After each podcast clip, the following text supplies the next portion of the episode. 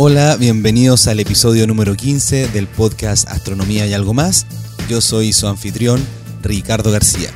En esta ocasión tenemos un episodio un poquito distinto a lo que hemos tenido normalmente, porque es un episodio donde voy a conversar con Héctor Mancilla, curador de fósiles en el Instituto Chileno Antártico en Punta Arenas. Eso quiere decir que este episodio lo grabé hace un poquito más de una semana. Vamos a estar hablando también, por ejemplo, del chilesaurio y la entrevista la hice el mismo día que salió la noticia, así que va a estar bastante fresca en el episodio. Vamos a hablar sobre fósiles, sobre dinosaurios, sobre el proceso de extinción y sobre muchas cosas más, porque de verdad es un episodio lleno de elementos, los viajes que ha tenido Héctor hacia la Antártica y un par de otros elementos interesantes.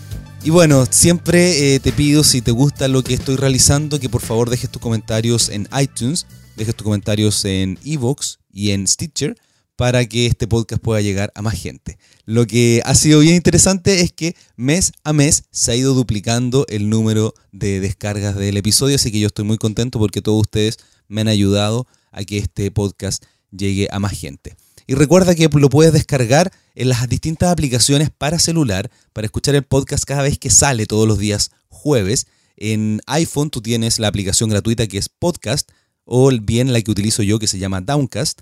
Y en Android tienes que ir al Play Store y buscar podcast y encontrar la aplicación que más te guste. Luego, una sola vez, buscas el podcast Astronomía y algo más, te suscribes y todas las semanas se te va a descargar a tu teléfono para que lo puedas escuchar en cualquier parte.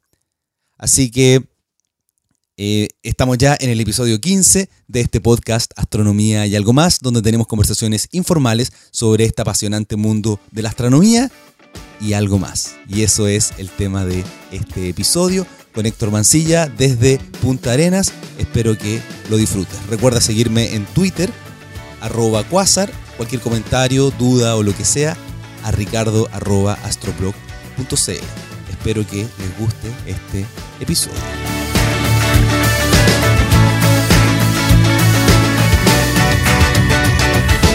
Bueno, hola, me encuentro aquí en la oficina, una oficina que ustedes no se imaginarán cómo es, yo quizás les voy a mostrar alguna foto, con Héctor Mancilla. Hola Héctor, ¿cómo estás? Hola, bien, gracias. Hoy día vamos a tener un episodio bien especial porque estamos en el, en el podcast Astronomía y algo más, y hoy día va a estar más dedicado al algo más, porque me encuentro aquí en Punta Arenas con el curador de los fósiles. Cuéntame, ¿qué es lo que es ser curador y qué es lo que, qué es lo que haces tú acá?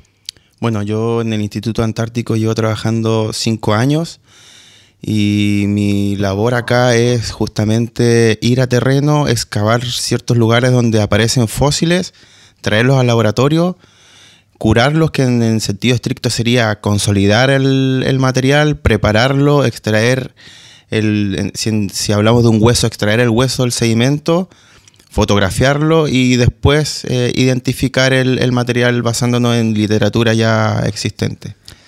cuéntame, ¿qué tipos de fósiles se encuentran acá? En el laboratorio tenemos diferentes tipos de fósiles. Tenemos microfósiles y macrofósiles. Para, estos dos tipos de fósiles eh, se requieren técnicas diferentes de preparación. Para el microfósil eh, se hace un tratado con ácidos y para el megafósil también se pueden ocupar eh, diferentes tipos de ácidos, pero es del menos. Y el material que tenemos en la colección corresponde a, dinosaurios, macrofósiles de hoja, improntas de hoja, troncos fósiles, trazas fósiles que son, por ejemplo, pisadas de animales, desplazamientos de invertebrados. Tenemos también eh, la única pluma que se ha reportado en la Antártica, la tenemos en la colección. Sí, yo voy a publicar en las notas del episodio la fotografía que le tomé a esa pluma porque de verdad es impresionante. bueno, esa pluma tiene 47 millones de años y, fue encontrada en la península antártica. Ya, entonces, para que sentemos las bases y la gente que no conoce mucho este tema, cuéntame cómo se genera, cómo se forma un fósil. ¿Por qué tú puedes encontrar objetos de millones de años en estado fósil? Eh, hay diferentes formas de, por la cual se puede formar un fósil. Por ejemplo, los huesos cuando son depositados en... Primero requieres agua y roca sedimentaria. El fósil se deposita en el fondo de un lago y por el tiempo esto se va, eh, va acumulando ese sedimento sobre el hueso y como es poroso, los poros y las cavidades del hueso se van rellenando con sedimento. Ya, ¿A qué es lo que te refieres con sedimento? Sedimento es roca eh, eh, erosionada. Ya, entonces el agua va llevando roca y la roca se va posando sobre el hueso. sobre la hoja, sobre una- un invertebrado. Entonces, una vez que el- eh, a través del tiempo el, el hueso se va compactando junto con el sedimento, los minerales van entrando al, en este caso, el hueso y se consolidan. Si el, eh, si, el organismo o o la pieza que se está formando fósil sobrevive al tiempo geológico, uno puede después tener acceso a él.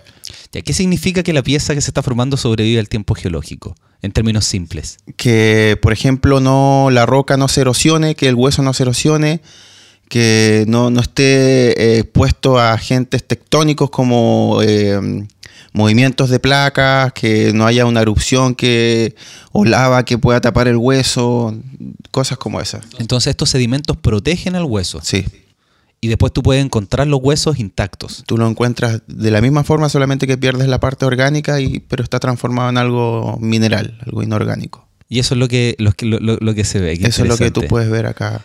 Y después lo que tienen que hacer es, bueno, cuéntame todo el proceso. Se encuentra el fósil de un dinosaurio, de una planta, de una hoja, un tronco. Tú me estuviste mostrando troncos de la Antártica, que es muy interesante.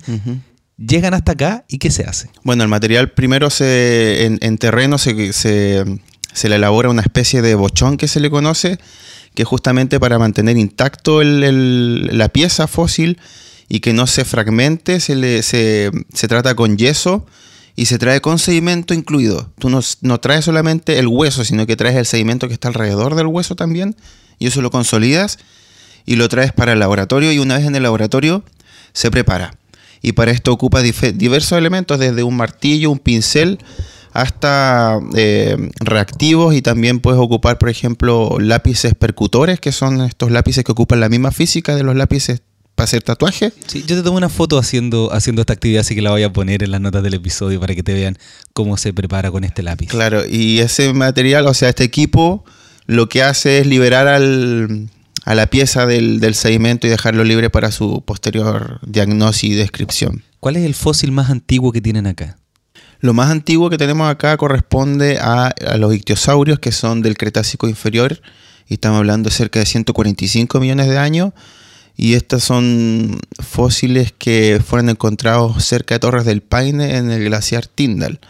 Y en este lugar eh, hay un cementerio de ictiosaurios, de hecho en el hemisferio sur esta es la mayor concentración de ictiosaurios que existe en el hemisferio sur y la tenemos acá en, en Chile y en la región de Magallanes. ¿Lleva un lugar que uno pueda ir a visitar? O... Eh, no.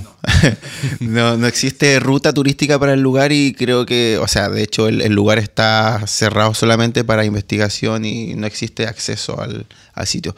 Y lo que es un problema porque es un problema puesto que el material está allá, o sea, nosotros excavamos y hay un material que se preparó, pero la mayoría de los ejemplares siguen terreno y como está al borde de un glaciar, en, en- en invierno la roca se, se contrae y en verano la roca se dilata, entonces el material se pierde y esto probablemente en un par de años ya no va a existir. O sea, este es el momento de ir a... Este es el momento, si es que tienen la oportunidad de ir y conocer, ir y también proponer alguna forma de, de recuperar ese material. Bueno, tú empezaste a hablar de épocas de existencia de periodos de dinosaurio. Si me puede hacer un resumen así a grosso modo, pensando que vamos a tener gente que sí conoce el tema y gente que no conoce el tema, porque empezamos a hablar de millones de años y uno se empieza a perder en estos números tan grandes. Entonces, por ejemplo, eh, los seres humanos, ¿hace cuánto tiempo estamos parados aquí en este planeta? Eh, el, registro fósil para la especie ser humano eh, creo que es de tres- 300.000 años, pero lo- lo- los, los relativos más, más cercanos al ser humano van desde los 3 a los 2 millones de años. Nosotros trabajamos un poquito más antiguo. Nosotros tenemos material acá de 47 millones de años, que es del periodo Eoceno, y del Cretácico, que sería desde 66 a un poquito más de los, de los 85 millones de años, 85. 95 millones de años, sí. Son, son periodos demasiado grandes. Eh, ¿Hace cuánto tiempo se supone que se, extinguir- se extinguieron los dinosaurios? Los dinosaurios se extinguieron hace 65.5 millones de años. Ya, ese es un número que tienen que acordarse, 65.5 millones de años. Sí. Ya, entonces tú estás, en- obviamente vas a encontrar dinosaurios que son más viejos que eso. Y también, obviamente, tú me, me decías que encontrabas plantas y distintas cosas. ¿Por qué en la Antártica, donde se supone que hoy día vemos hielo, nosotros encontramos dinosaurios, encontramos troncos, encontramos distintos elementos que parecían no sobrevivir en un clima de ese estilo. Bueno, el clima ha ido cambiando y nunca es estático. Nunca ha sido estático y va cambiando. Y, y, por qué ocurrió que en la Antártica existieran dinosaurios fue debido a que la deriva continental, que son las fuerzas de, que hace que se muevan los continentes, fuerzas interiores de la Tierra, eh, hicieron que Sudamérica estuviera conectado con, con Antártica, pero también con Nueva Zelanda, Australia, en su momento con África, a, lo que se le llamó el Gondwana, el, el supercontinente gondwánico, que abarcó todos los, los continentes del hemisferio sur y también a la India, que después migró hacia el norte y chocó con eh, eh, Asia. Ya, seguimos hablando en el mismo periodo de tiempo, hace 90, mi- 90 millones de años más o menos. En la última separación de- del, del Gondwana sería hace 23 millones de años. O sea, Eh, recientemente. recientemente hace cuando 20 los dinosaurios ya no existían. ya no existían los dinosaurios y esta desconexión hace que se forme la corriente circumpolar antártica el- y el paso de Drake, por ejemplo, y esto evita que el calor que viene de los trópicos a través de los océanos eh, caliente en la Antártica y mantenga vegetación ahí presente y, y vertebrados terrestres. O sea, el hielo en la Antártica está hace 23 millones hace de 23 años. millones de años. Antes de eso era un lugar donde tú podías caminar, había Tú podías llegar caminando. De hecho, estábamos hablando recién, tenía celda, como la selva valdiviana, ese era el tipo de vegetación. Sí, muy similar. Tienes elementos que son tropicales, no tropicales y también elementos templados. Elementos que vienen de Australia, que son originarios de allá, y elementos que vienen de- del, del norte de, de América. Entonces una mezcla, una vegetación mixta que se dio en Antártica y tú la puedes ver en base, viendo los fósiles para este periodo, para el Cretácico y también para el Eoceno, que se vendría siendo eh, ya el Cenozoico, o sea, después de los 65.5 empieza el Cenozoico, viene el Paleoceno, el Eoceno, y bajo eso, bajo el Cenozoico está el Mesozoico, que es la era de, de los reptiles. Ya, y dentro de las épocas de los dinosaurios, no es como una gran, o sea, es una gran época, pero hay distintos periodos. Sí, Eh, ¿Por qué se distinguen esos periodos? ¿Hay extinciones importantes en, eso, en esos periodos? sí, hay, hay eventos que marcan estos, estos periodos. Pueden ser extinciones, pueden ser cambios climáticos, pueden ser eh, diversas, eh, diversas cosas que, que ocurrieron. Pero generalmente los periodos están, están marcados por extinciones, apariciones o desapariciones de ciertos organismos. Entonces tú dirías que el como que lo más común en la historia de la Tierra son las extinciones más que la supervivencia de una especie. Han existido extinciones masivas y han existido ex- extinciones de, de- de grupos o géneros o, o incluso especies solamente. Pero sí, es un, es- podríamos decir de que la extinción es algo común y de hecho uno lo puede ver hoy en día que hay animales que desaparecen y, y se extinguen, o sea, es algo que, que ocurre normalmente. Y estos cambios climáticos en la Tierra, ¿cómo tú los puedes ver reflejados en los fósiles que, que se encuentran acá? Eh, por lo mismo, eso se puede ver reflejado justamente con, por ejemplo, los microfósiles. Los microfósiles son eh, fósiles de, de plantas. las plantas se reproducen y para reproducirse necesitan generar una semilla. Y la semilla se produce por la unión de, gametos. Y las plantas producen gametos. En el caso de la planta, la planta, el gameto masculino de la planta es el polen. Y el polen tiene que llegar al óvulo de la planta, eh, la planta femenina, y de ahí se va a generar una semilla. Bueno, este polen se, deposita en sedimentos y uno puede ver justamente los cambios a través del tiempo en base a- a- a- a clima, por ejemplo, por lo que tú me preguntabas de cambio climático. Entonces hay plantas que son tolerantes y si ocurre un cambio o un aumento de temperatura van a migrar o van a desaparecer hacia, hacia condiciones más óptimas. En el caso de que se muevan, uno puede registrar esa planta más al norte del lugar donde estaba. Y en el caso de que se extinga, bueno, tú tienes el último registro.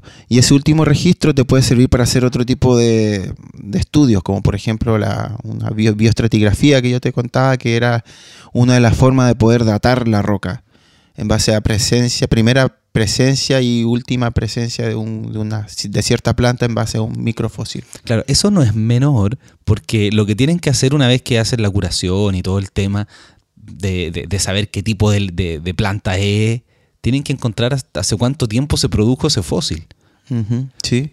¿Cómo, ¿Cómo uno puede saber, mirando una roca, hace cuánto, bueno, el, el sedimento y todos los elementos, cómo uno puede saber la edad que tiene, la edad que se formó? Bueno, hay dos formas.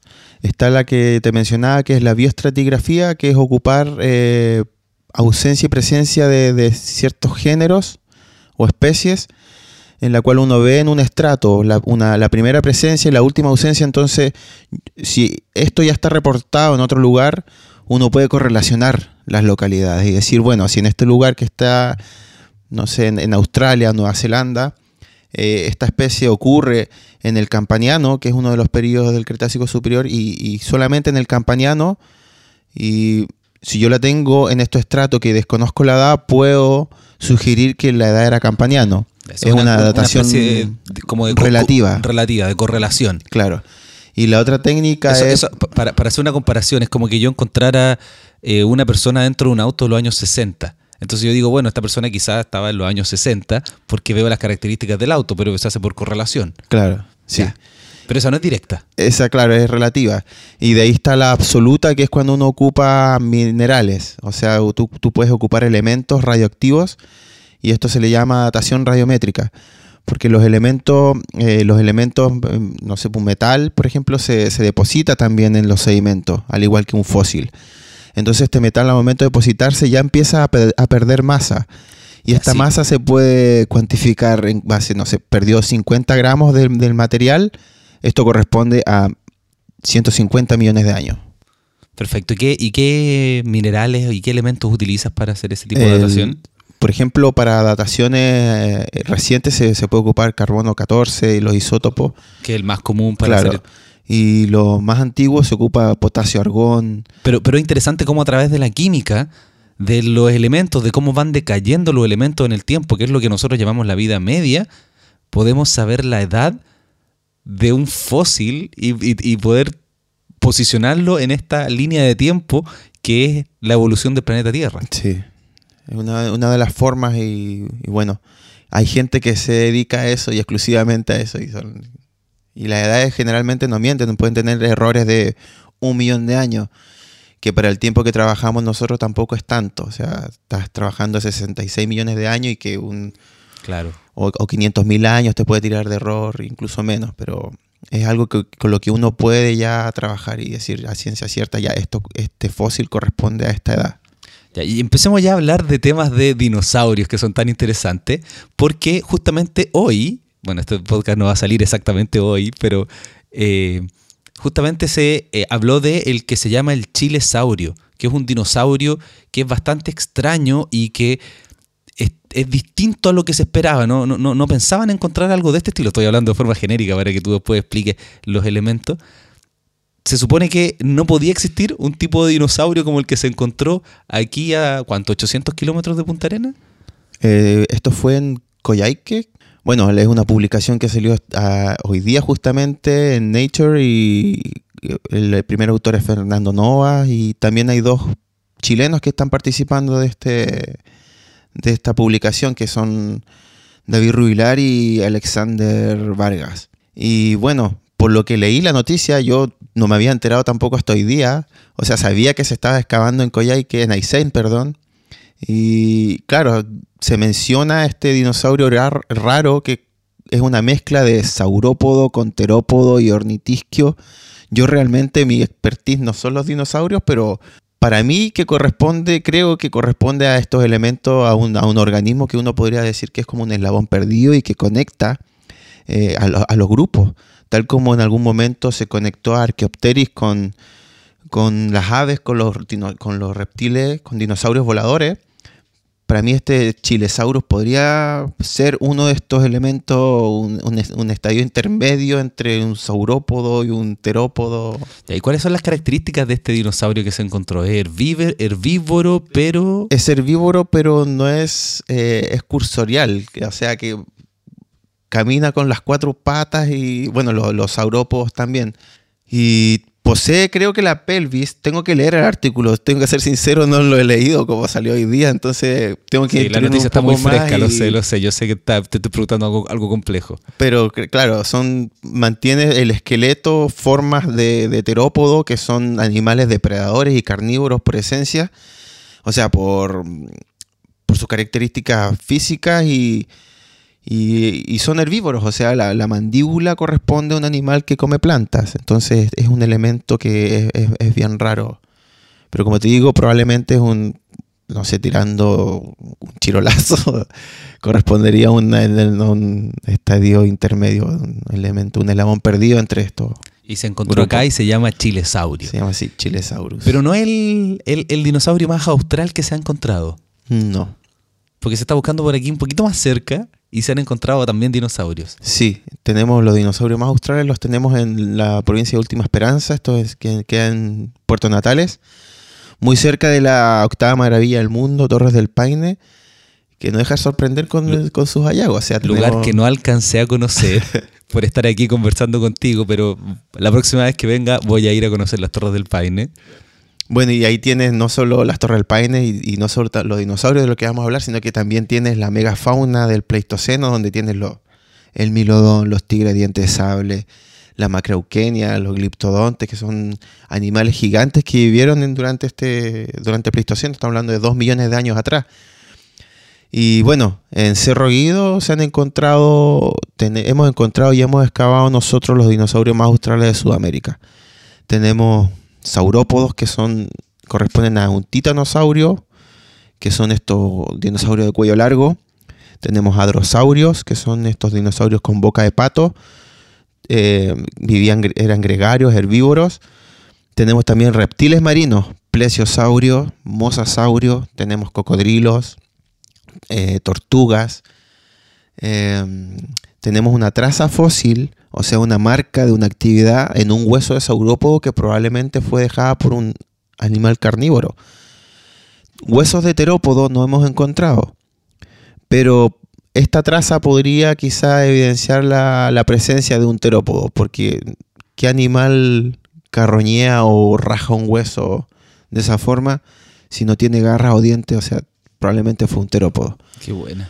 ¿Y, por qué esta zona es tan rica en, en todos estos elementos? ¿Por qué, estar ubicados acá y, y tener tantas especies, tantas, tantos fósiles? ¿Por qué se da esa cosa tan especial? Mm, Eso también nos preguntamos nosotros. Pero bueno, estamos en un lugar donde muy eh, restringido, puesto que el lugar donde excavamos nosotros son, no son más de 20 kilómetros cuadrados y es el único lugar donde vas a encontrar huesos porque todo lo otro era marino. Y, estamos muy cerca de Argentina también, donde ahí eh, esto es un, ya una, cosa de que tú vas a terreno y encuentras huesos pero no era no es raro encontrar. Y más al sur también tenemos, o sea, no es solamente Cerro Guido, también tenemos más al sur, pero ya elementos de marinos. Y la concentración, bueno, se puede deber a, a que en algún momento estos animales murieron todos juntos, ¿fue eso? ¿O fue un lugar de crianza? Es un, es un tema que estamos trabajando todavía y todavía no, no- podríamos responder porque está, hay tanto concentrado. Pero lo que sí tenemos es eh, lo que se conoce como bone bed o cama de huesos, donde tú excavas en dos metros y ahí tienes una cantidad de huesos que es muy numerosa y puede llegar a completar un, a un dinosaurio completo. Y bueno, ya vamos a pasar a un tema que, está, que yo lo escuché conversar y me pareció muy interesante. Yo quizás te ponga un poquito en aprieto. Y es que estaban diciendo que se está cuestionando bastante esta teoría de este cometa que chocó en el planeta Tierra y que levantó esta cantidad de polvo que hizo que todas las, plantas dejaran un poquito de, de poder hacer fotosíntesis, murieron muchas plantas, por lo tanto los dinosaurios dejaron de tener el alimento para poder sobrevivir y se produjo la extinción masiva de dinosaurios a partir de este evento. Entonces se está cuestionando ese, esa, esa extinción de dinosaurios. ¿Por qué ocurre eso? Bueno, la extinción sí ocurrió y esta ocurrió hace 65.5 como mencionábamos, pero ese es un hecho. claro. Hay que partir de ahí. Pero, eh, por ejemplo, hay eh, elementos que ya venían perdiéndose, o sea, organismos que ya venían declinando en su diversidad y abundancia, como por ejemplo los amonites, que ya se conocía que venían eh, decayendo. antes de la caída de este meteorito. También eh, durante este periodo hubo, mucha actividad volcánica asociada a, eventos de movimientos tectónicos y, de deriva continental. Se conoce en la India el, el plató del Deccan, que es, que es la actividad volcánica del Deccan, que fue muy, eh, muy potente y que probablemente expulsó hacia la atmósfera mucho CO2 y, y justamente pudo haber ocurrido lo que tú dices, que la atmósfera se se cubrió y no permitió que las plantas crecieran y que muchos de los animales herbívoros murieran y por ende después los carnívoros también. Entonces pudo haber sido un proceso interno más que un cometa. Yo creo que el cometa fue el, gatillante final, porque en, es en este periodo, o sea, es justo donde 65.5, tú tienes alrededor del mundo una marca mineral, o sea, que es el iridio, que es un, un elemento que no se encuentra eh, en forma abundante en la Tierra y su origen es extraterrestre, o sea, es, producto de, una, de, un elemento que cayó y que vino desde, el exterior. Y este, este, esta marca iridio está en la península de Yucatán con mucha concentración. Que, es el lugar donde está el cráter de este cometa. Claro. Enterrado bajo metros y metros de sedimentos y distintas cosas. Sí, y puedes también encontrar esta, esta marca de iridio alrededor del mundo y justo para este periodo. Así que o sea, los dinosaurios. Fueron muchos eventos que. O sea, los dinosaurios ya venían extinguiéndose y tuvo que llegar aquí como el, como a rematarlo, así ya como el tipo estaba muriendo y llegó el cometa y ya terminó por matarlos a todos. Algo así tiene que haber sido.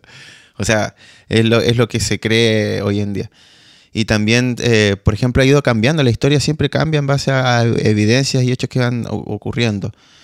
Por ejemplo, hace, hace, mucho tiempo atrás no se, no se conocía de un periodo de enfriamiento para esta última época de los dinosaurios. Y cinco años atrás ya se viene evidenciando de que sí ocurrieron glaciaciones durante el Cretácico y teníamos dinosaurios que vivían en el hemisferio norte y vivían en el hemisferio sur y los reptiles son animales de sangre fría, entonces no, no, pueden vivir en ambientes donde no haya sol y glaciaciones. O sea, si ocurrieron glaciaciones probablemente hicieron que estos animales que tenían mucha masa tampoco pudieran arrancar de estos inviernos como los inviernos antárticos. Eh, me gustaría también decir de que, por ejemplo, la Antártica no ha estado, ha estado siempre en la misma latitud, no se ha movido. Sí, es un tema interesante que conversábamos el otro día, que, que el único punto en la Tierra que se mantiene en el mismo lugar. Eh, no sé si será el último punto de la Tierra, pero, casi, pero desde el Cretácico, o sea, desde el Cretácico de que... ¿El Cretácico hace cuánto tiempo era para, para recordarlo? 66, o sea, estamos hablando de 70 millones de años. Ya que la Antártica estaba en su posición original. No se ha movido desde, esa latitud. Ha estado ahí y ha, tenido dinosaurios, ha tenido flora y son los otros continentes los que se han ido moviendo. Entonces, en ese, en ese sentido, eh, las glaciaciones que ya mencionábamos, ya que ocurren en, todo su, su, esplendor, vendrían a, haber, vendrían a haber caído hace 23 millones de años con la formación del paso de la corriente circumpolar antártica. Pero Ahora sabemos de que para el Cretácico, cuando estaban los dinosaurios, sí hubieron glaciaciones. Porque nosotros hemos encontrado, por ejemplo, un, elemento que se llama icaíta, que es un mineral que se forma solo a, a bajas temperaturas. Y nosotros lo hemos encontrado en su, como microfósil. Entonces ya tenemos evidencia de que sí hubo un enfriamiento del océano que pudo haber sido generado por, por algún tipo de aumento de CO2. O, o sea, hay, evidencias de cosas bastante extrañas en, nuestro, planeta. O sea, uno cree que la temperatura se mantiene constante en el tiempo, pero la temperatura va variando, tenemos épocas de glaciaciones, dependiendo de la cantidad de CO2 que nosotros tanto estamos tirando hoy día al, espacio, o sea, a la atmósfera, ha variado naturalmente en, en, la Tierra y se han producido momentos de mayor temperatura, momentos de glaciaciones. Y hoy día, de alguna forma, la pregunta que te quería hacer ¿Se evidencia el calentamiento global en la Antártica? Hace, tiempo atrás no, se conocía que existieran plantas, por ejemplo, en la Antártica. Pero ahora ya existen tres plantas que son residentes de la Antártica y esto puede, puede haber sido por justamente mayor temperatura y que las condiciones son más óptimas para que las plantas puedan estar ahí colonizando. Así que sí se puede ver por ejemplo, de que eh, están llegando plantas, la Antártica quizás se está poniendo un poquito más verde, pero los inviernos son, siguen siendo extremos y, y va a pasar quizás mucho tiempo más para que de, partida tendría que la corriente circumpolar no tendría que seguir funcionando para que la temperatura cambie de forma más sustancial y ya, y ya que estamos hablando de la Antártica, tú me decías, ¿a ti te ha tocado viajar a la Antártica? Hacer excavaciones o estar ahí en el momento que se recogen los fósiles, ¿es así? Sí, he tenido la oportunidad de estar en la Antártica en campamento y en base. Ya, ¿y cómo es el viaje y estar en la Antártica y trabajar en esas condiciones extremas? Bueno, hay dos formas. Uno puede ir o en avión o en barco. He tenido la suerte de ir en, avión, puesto que me han dicho que el, el, viaje en barco es muy complicado y no está exento de, de peligro, puesto que pasas el Drake y son dos días. De hecho, te entregan un diploma una vez que pasaste el Drake de que, bien, lo lograste, pasaste el Drake. y bueno, he estado tres veces en la Antártica y las tres veces, una, una vez fue apoyando un proyecto de, mm, de una colega de Concepción. Y las otras dos veces fue por eh, proyectos INASH también. Y, bueno, eh, en campamento, como te decía, en la isla Snow y en la isla Livingston donde estuvimos acampando cerca de tres semanas. bueno, todo depende de las condiciones climáticas que tengas allá. Una vez que te dejaron ahí, ahí quedaste y te sacan tres semanas después. Y, si pudiste trabajar, pudiste. Y si no, bueno, con lo que puedas, porque las condiciones allá son las que mandan y no uno. Y estás sometido y por eso igual los terrenos son tan largos, porque necesitas días extras para poder tomar las muestras, eh, hay veces que tienes que quedarte en la carpa dos, días, tres días porque no puedes salir, el temporal no te lo permite. ¿Y te tocó eso a ti? Sí, me tocó en Snow, estuvimos dos días encerrados en la carpa sin poder salir. Y ahí tú estás pensando, ¿por qué tuve que aceptar y venir hasta acá? O... Eh, bueno, ese momento no, porque esa fue la primera vez, así que para mí era todo nuevo y todo muy excitante, así que... Pero una segunda oportunidad fue cuando la última vez que fui, eso fue en la isla Livingston que mm, fue encargado del campamento, o sea, encargado de la logística y ahí tuve que estar eh, eh, viendo cómo armar, desarmar campamento, mantener la expedición y todo, y ese fue un tema más complejo. Y en el caso de la salida que tuvimos, cuando ya nos sacaron, que fueron eh, unos españoles que hicieron la maniobra en buque, nos sacaron, nos dijeron, bueno, eran las 7 de la noche, ya los vamos a sacar a las 3 de la mañana y nunca fue a las 3 de la mañana y había temporal, estaba nevando, viento, aparte la orilla de la playa es una, un lugar muy complicado porque son metros de alga que, que tienes que caminar y ocupar trajes especiales que te pasan estos como teletubi para poder subirte al, al, Zodiac y el Zodiac te lleva. Y ese, en ese momento, claro, uno piensa, ¿a qué me vine a meter? Porque todo hay un responsable y en ese momento el responsable era yo, entonces el encargado de desarmar el campamento y que todo volviera porque también... Entonces estaba desarmado a las 3 de la mañana porque lo iban a ir a buscar ya no llegaban. Claro, el campamento lo teníamos desarmado a las 12 porque por cualquier cosa. Y ya era complicado y lo único que teníamos armado era una, carpa. Todo, todo el resto estaba afuera. Y claro, nunca ocurrió. ¿Y a qué hora llegaron? A las 7 de la mañana hasta las 7 esperando y más encima con temporal y, y mojado, bueno, hasta donde te imaginas. Ya, y cuéntame cómo es la ciencia que se hace, porque ustedes van a hacer ciencia, no van a vivir el momento extremo y todo eso. Van a, que a buscar fósiles, a excavar, porque, porque además tú, tú, estás a cargo de eso, tú eres curador. Sí, bueno, yo, los proyectos que hemos participado siguen la línea de tratar de dilucidar de dónde son los bosques chilenos cuáles son su origen y cuál es la relación que tiene la Antártica con, Sudamérica. Y como te comentaba, esta conexión entre Antártica y Sudamérica ah, gatilló de que justamente los bosques australes sean una, una, mezcla de elementos que vienen de la parte norte de Sudamérica, como también de Australia, que tienen un origen allá, como por ejemplo los árboles de Notophagus, que que son muy abundantes en, la, en Oceanía, pero también acá y son eh, intolerantes al agua salada, entonces son elementos que te pueden evidenciar una conexión.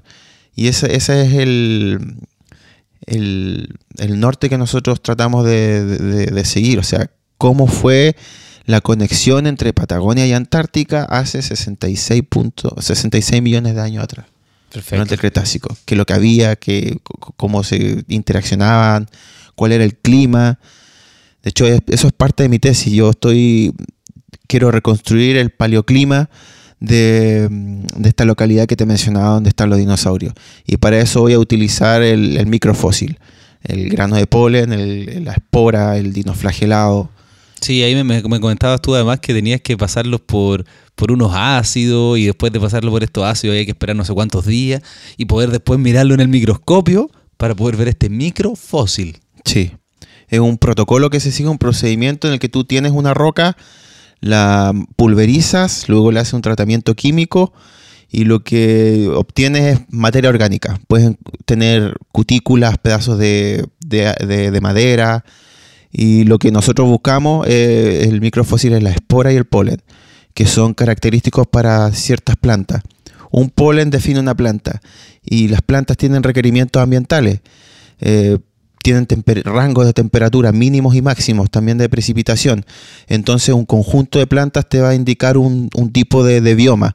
Y eso es lo que busco yo, o sea, encontrar estos granos, identificarlos y poder determinar a través de, un, del pariente más cercano cómo era el clima. O sea, yo, yo veo el clima actual para poder eh, reconstruir el clima del pasado. Qué, qué- qué interesante. ¿Y cómo, ¿Y cómo alguien puede llegar a hacer eso? A la gente que le gusta, porque siempre se dice que lo- los niños hay dos cosas que los fascinan. Una son los dinosaurios y otra las estrellas. Entonces, ¿cómo alguien puede llegar a trabajar y hacer lo que tú estás haciendo? ¿Cuál, cuál, cuál fue tu camino? Eh, bueno, yo estudié en la Universidad de Magallanes, licenciatura en Ciencias Biológicas, y cuando ya estaba terminando mi carrera ocurre este, esta aparición de ictiosaurios en Torres del Paine, donde participé de las primeras expediciones, o sea, cuando se hacía prospección para saber qué es lo que había, o sea, no, no se sabía nada, lo único que sabía que había aparecido algo. Entonces participé de estas primeras eh, expediciones con una colega que ahora está estudiando un doctorado en Alemania justamente con estos organismos. Y mm, después de que terminé mi carrera y que hice mi tesis con un tema totalmente diferente a lo que estoy haciendo ahora, que es regeneración de, de plantas después de un incendio. eh, Bueno, las plantas ahí siguen más o menos claro, así que el tema plantas, pero te fuiste varios, varios millones de años hacia más atrás. atrás.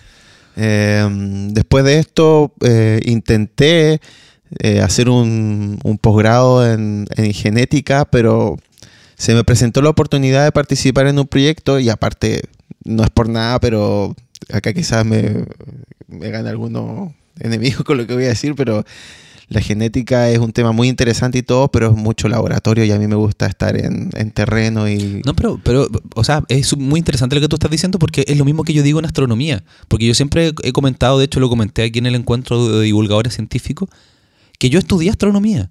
Y estudiando me di cuenta que a mí en particular no me gusta para nada, para mi estilo de vida, la investigación. A la gente que le gusta la investigación lo va a hacer. ¿Qué es lo que te ocurrió a ti? Entonces está muy bien decirlo, no creo que haya ningún problema. Sí. De hecho, hoy día te dedicas a algo que te interesa como yo que me dedico a la comunicación científica. Claro, hay que cometer de repente, o sea, ver, seguir el camino y, las oportunidades que se te presentan, tomarlas porque te pueden decidir tu futuro. Y claro, yo e- ese tema de la, del magíster en genética que hice, no lo vi mucho, mucha bata blanca, mucho laboratorio y, y dije, no, esto no es lo mío, lo mío es algo más relajado, salir a terreno, estar O sea, relajado. Después de la historia que me contaste de la Antártica, no sé si es más relajado. Bueno, yo lo, se me hizo más fácil. claro. Porque además te toca salir harto a terreno, ir con mochila, acampar en lugares, excavar, estar presente ahí. Claro, eh, es un tema de que, por ejemplo, en enero y febrero yo no tengo vacaciones, pero sí las tengo porque estoy trabajando en, en- o en Antártica o en Patagonia, pero me pagan por ir para allá y son como vacaciones porque esto está Claro, en un lugar maravilloso. Entonces, enero y febrero tú vas a terreno. terreno. Sí. Y después el resto del año estás aquí en esta Estoy oficina. acá preparando material y, y- y haciendo otras cosas también. Igual hacemos difusión, por ejemplo. Recibimos niños de colegio y hacemos charlas y ellos pueden ver material fósil y, y hacer preguntas y interactuar con, con toda la gente del laboratorio, no solo con nosotros. Ya, pero Quiero, Volvamos a voy- que- quiero retomar, claro, Claro. El, el tema de los niños lo voy a dejar stand-by porque es un, eh, para mí es un tema muy interesante que a mí me encanta la cara de los niños cuando miran por telescopio o lo me imagino cuando ven eh, los fósiles de los dinosaurios. Pero estábamos contando tu historia de vida para llegar a lo que estás haciendo hoy día. Sí, eh, habíamos quedado en que yo eh, estuve en un magíster y no lo terminé. Y bueno, eh, cuando estaba estudiando esto, se me presentó la oportunidad de viajar a la Antártica. Así, yo, mi sueño era ir a la Antártica. Y de un el día, sueño de todos. Y un día para otro llegan y me dicen, hay un proyecto, una de las personas se enfermó y, y están viendo quién puede ir. Tú, tú puedes ir porque como yo había participado en este tema de los ictiosaurios ya, tenía ciertos conocidos y me dijeron, y yo dije, sí voy, o sea, voy a congelar esto y voy a ir a participar del proyecto. Nunca más volví al magíster y acá estoy. Y, bueno, participé de ese proyecto cuatro años que fue justamente correlacionar localidades patagónicas con Antártica y ver cómo, cómo fue la vegetación durante este periodo que, que hemos estado hablando, Cretácico Superior. Y ahí estuve en la Antártica dos veces y colectamos muestras, colectamos plantas y hicimos todo, el todo este trabajo palinológico. Y dentro de este proyecto también me tuve la oportunidad de estar en Europa haciendo una pasantía, donde ahí fue donde aprendí a, a preparar el- eh, las muestras de polen. Que no es menor. No. Es un tema súper interesante y que y súper poco conocido también. O sea, hay poca gente que se dedica a la palinología fósil acá en Chile. Y ahora estoy, volví a estudiar de nuevo, retomé y ahora estoy estudiando un magíster acá en la Universidad de Magallanes en conservación y manejo de recursos subantárticos. Perfecto. Entonces esa fue tu carrera para llegar a lo que estamos viendo aquí en tu oficina lleno de fósiles por todas partes eh, que estás catalogando, curando, etcétera. Eh, retomemos el tema de, de- de los niños y de la gente que viene hasta acá, porque ¿qué pasa si alguien viene a Punta Arenas y dice, uy, yo quiero conocer estos fósiles? ¿Está abierto? ¿Pueden venir, conocer? ¿Cómo? Eh, abierto, abierto, así como museo, no. Pero siempre las personas que están interesadas son bien recibidas porque, mm, aunque no lo creas, es re poca gente la que pasa acá a preguntar qué es lo que es esto o, o tiene alguna idea de que acá hay material fósil y vienen a preguntar y quieren verlo. Nosotros lo recibimos. No cuesta nada recibir a una persona 15, 20 minutos y mostrarle algo. El problema es que el tema de repente se hace tan interesante que la persona no puede estar 15, 20 minutos, sino que quiere estar una hora, Claro. una hora y media y ver todo lo que tenemos. Pero tenemos una oportunidad que se le da a los niños, que son todos los jueves, de, todos los jueves del año nosotros recibimos niños acá. Eh, colegios, colegios eh, de, eh, de enseñanza media, enseñanza básica, los cuales eh, a través del Departamento de Comunicaciones del Instituto Antártico hacen una solicitud de visita al laboratorio. Y acá se realiza una actividad que se llama Científicos Polares por un día, en los cuales ellos vienen y se les hace una charla y están cerca de dos, tres horas en el laboratorio y tienen la oportunidad de ver este material fósil que tenemos nosotros y también de aprender sobre paleontología y geología un poco también. Y no solo de eso, sino que también otras áreas que trabajan acá en el laboratorio, microbiología, eh, biología marina. Claro, porque lo que se puede hacer en la Antártica como ciencia es demasiado, demasiado amplio. De hecho, se hace desde fósiles, lo que está mencionando ahora, hasta astronomía. Hay estudios, hay observatorios astronómicos muy importantes en la Antártica. Sí. Eh, se buscan meteoritos también de los, lugar- de los lugares donde puede ser quizá más fácil encontrar meteoritos por el color del... Sí, o sectores, por ejemplo, para hacer datación de, em, de los distintos periodos, los ciclos solares a partir de los neutrinos, van quedando registrados en el hielo antártico. Entonces, de verdad, la cantidad de cosas que se puede hacer es, fascinante. Eh, pero qué interesante que puedan traer niños y, bueno, la pregunta es, ¿qué les interesa más? ¿Les interesan los fósiles, la microbiología o los dinosaurios? Siempre son los dinosaurios. Y eso yo no sé por qué. O sea, ¿serán los, mo- lo- los monitos que ven en la tele, que, que de repente se explota mucho la imagen de los dinosaurios o es algo que con lo que se nace? Pero los dinosaurios generalmente siempre nacen, eh, llaman mucho la atención, más que las plantas, más que el tema de la microbiología. Y es que estás viendo animales que de partida ya no existen y que el, el mismo nombre, el re- reptil feroz, eh, llama ya la atención por, por su nombre. Eh, son, algunos son gigantes, los, los- los- los animales más grandes que han existido en la Tierra fueron los dinosaurios.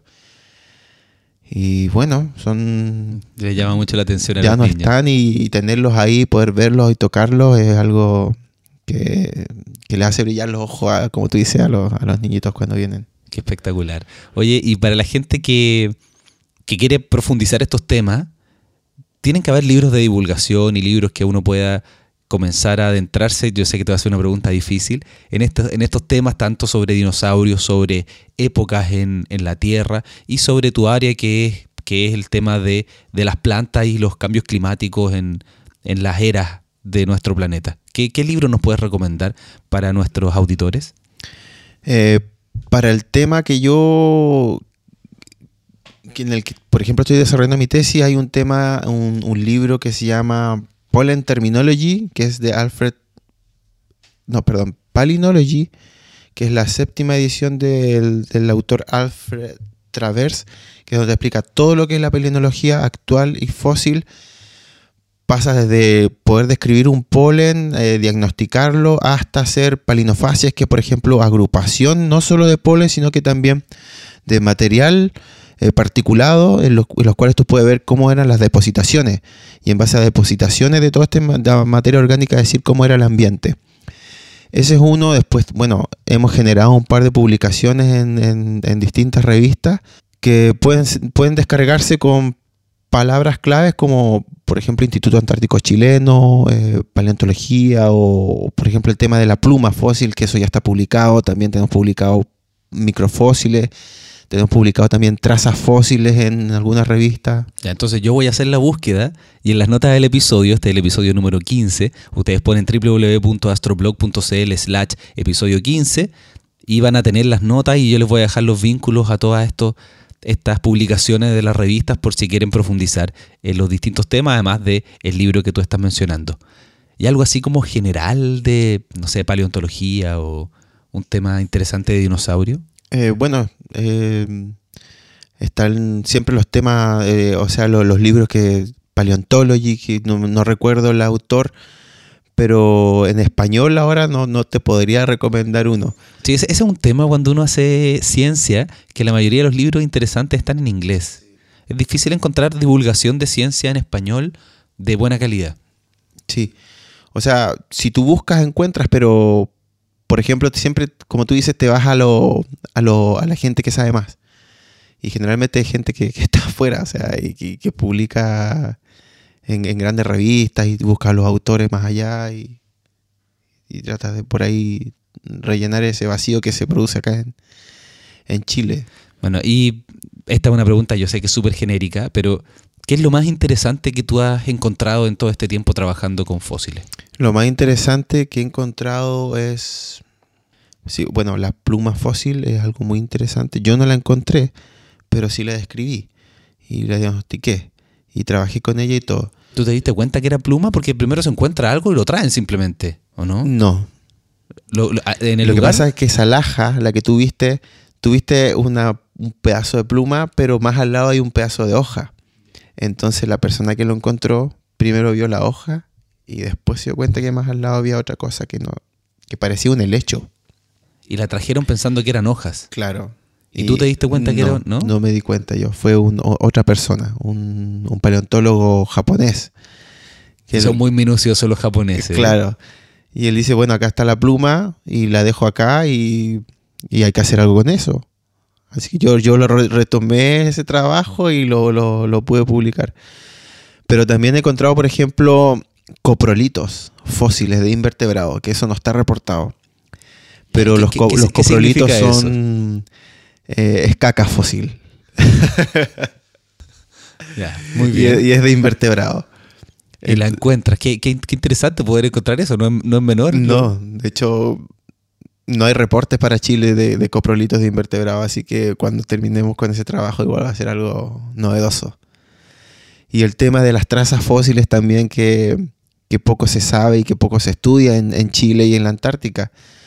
Eh, tenemos huellas de aves, tenemos una huella de micromamífero de la Antártica que también Micro mamífero. es la primera huella de mamífero que, que- que existe. O sea, Pero, pero ¿por qué es micro mamífero? Porque es muy pequeño. es muy pequeño, sí. ¿De qué tamaño estamos hablando? Mide 2 milímetros y medio. Y es un mamífero. Es ¿Cómo, un mamífero. cómo se sabe que un mamífero se mide dos milímetros y medio? Porque tiene metapodio y tiene la- las almohadillas digitales y, y todas las, las características de, de- de una palma de un mamífero. O sea, no es ave porque las aves tienen lo- sus huesos son más lineares y se conectan, se conecta toda la pata, de cierta forma. Pero el mamífero no. Ah, Tú tienes elementos que te hacen decir que esto es un- Esto una mamífero. almohadilla.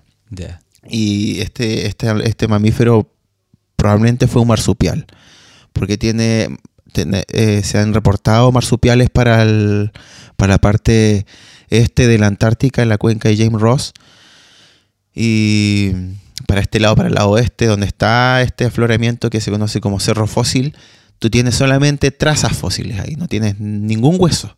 Lo único que tienes son pisadas, hay pisadas de aves, eh, desplazamientos de invertebrados y esta huella. Esta, única huella de mamífero que, ha- aparecido está, está ahí, o sea, fue encontrada ahí.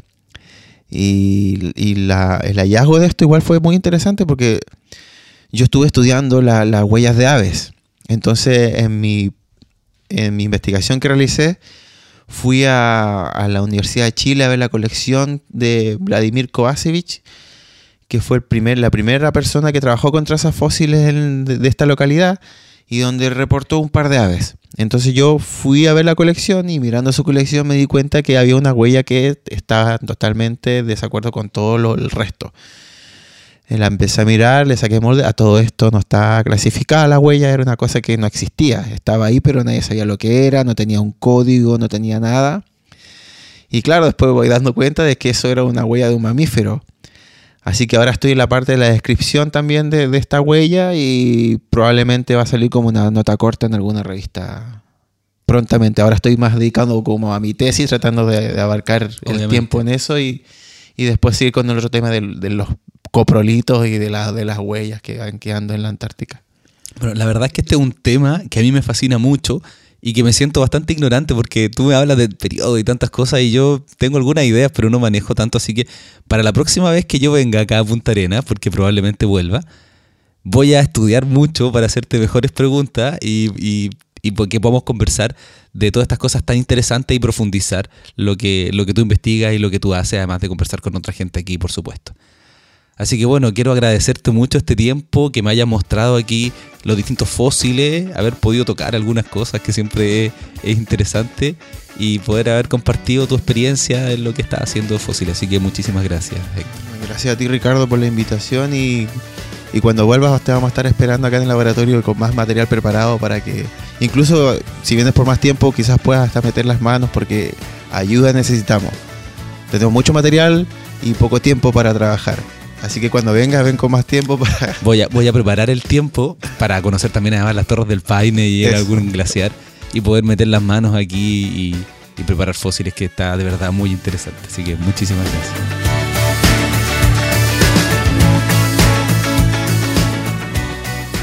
Espero que de verdad te haya gustado este episodio. Para mí fue un gusto poder realizarlo y tengo que hacer un comentario final porque Héctor me escribió especialmente para decir que cometió un pequeño desliz que quería que lo dejara anotado y cuando hablábamos de, de los micro mamíferos, él dijo que tenía la huella que encontraron 2 milímetros, en realidad eran 22 milímetros. De todas formas sigue siendo bastante pequeño. Y bueno, aprovecho este momento para recordarte que te suscribas a mi lista de correo donde vas a tener información privilegiada y va- vamos a poder estar en contacto. Cada vez la voy haciendo crecer y estoy estamos formando una comunidad www.astroblog.cl. Suscríbete a la lista que estás esperando www.astroblog.cl y vamos a poder compartir y conversar en la lista de correo. Muchas gracias por haber descargado el podcast, por compartirlo. Nos vemos la próxima semana.